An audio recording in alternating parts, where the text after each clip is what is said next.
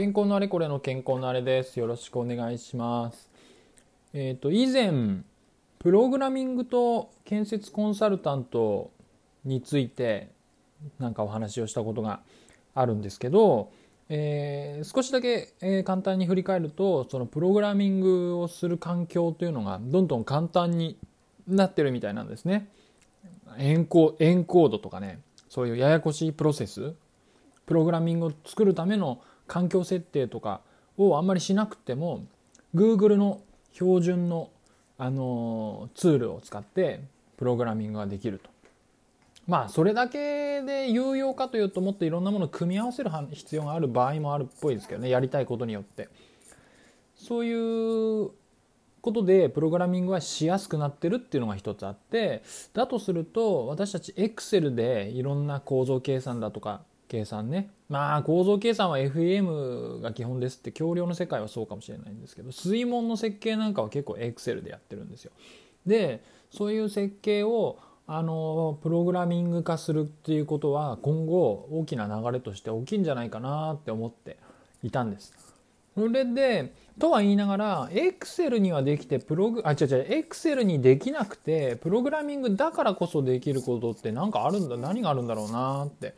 思ってちょっと考えててあの前回撮った時はあんまり思いつかなかったんですけどちょっと頭が整理されてきたんで、えー、とちょっとここに残したいと思います。はいでは参ります。うんと Excel にできなくて、えープログラミングだからこそできることっていうのが1つ2つ3つぐらい思い浮かんで、えーちょっと考えながら喋るんですけど1個は、えー、と Excel での計算式の中によく模式図を使うんですね。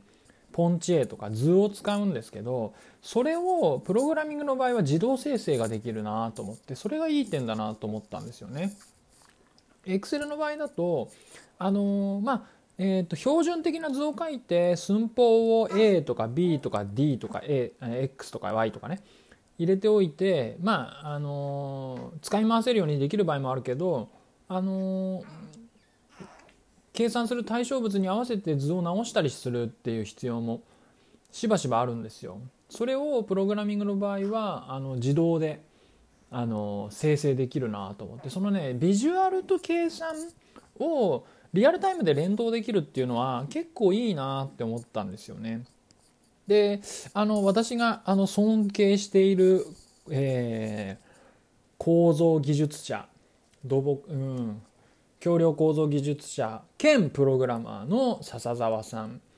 師匠と仰いでいますが笹沢さんのプログラムも確かにですねやはりビジュアルが伴うことっていうのが非常に大きなあのメリットだなと思っていてあの条件値を入力して計算回すとパッとこう結果がビジュアルで出てくるんですよね。骨組みの映像に。で 3D になっててぐるぐる回せるんですけどああいうことが、まあそこまで難しいことは私すぐにはできないと思うんですけど今考えてるのは、えー、とポンプの用程計算って、まあ、ポンプを選定する水中ポンプね。あの選定するプログラムをちょっと作ってみようと思ってるんですけどそれも配管のルートのそのアイソメ図ちょっと専門的な話になりますけどアイソメ図を、えー、と数字で入力していくと自動で図を作ってくれるような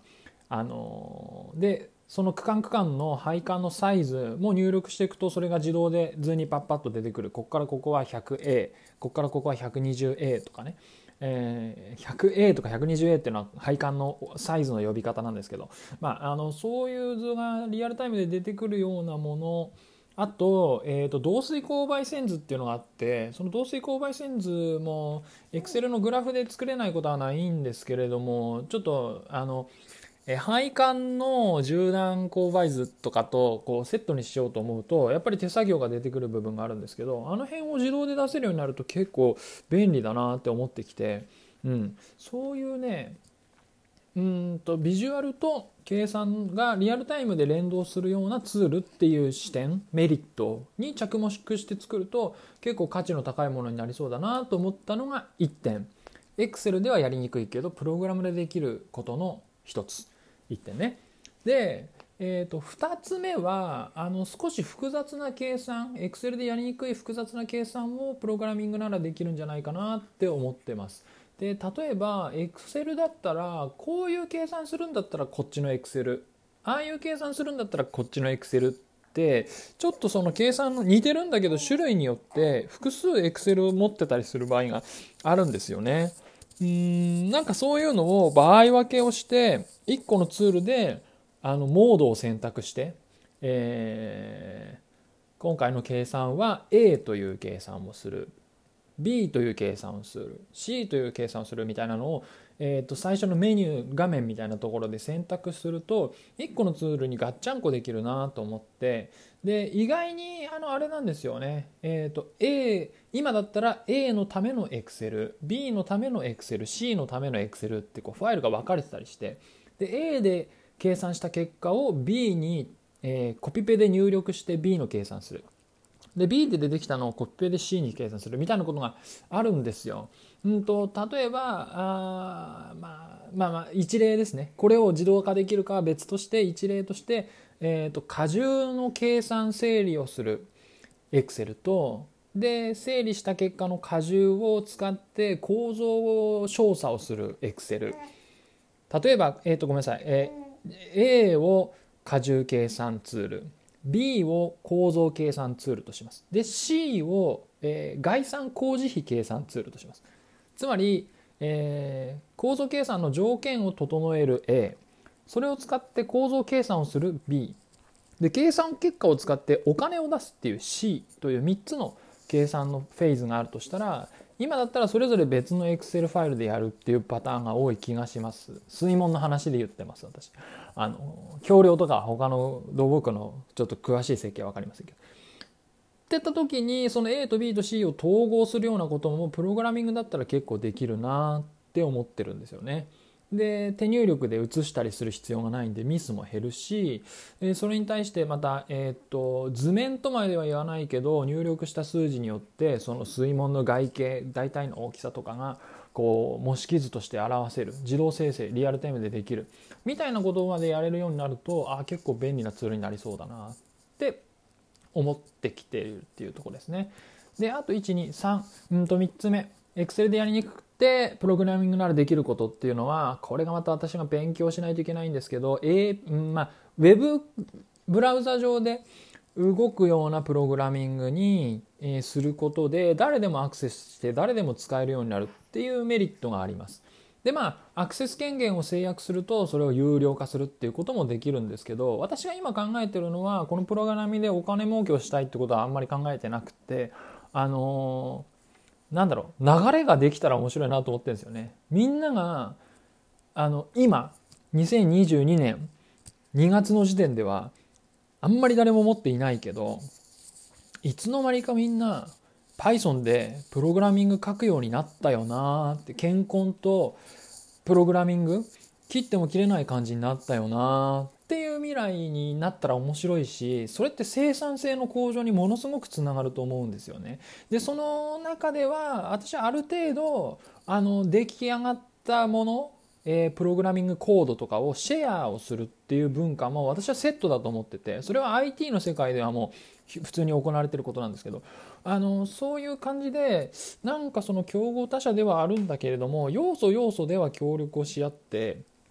みんなが今でいう健康協会みたいな感じでうんとプログラミングのその便利なツールとかエッセンスピースを部品部分をあの共有したりあの紹介し合ったりしてみんなであの生産性を高めていく。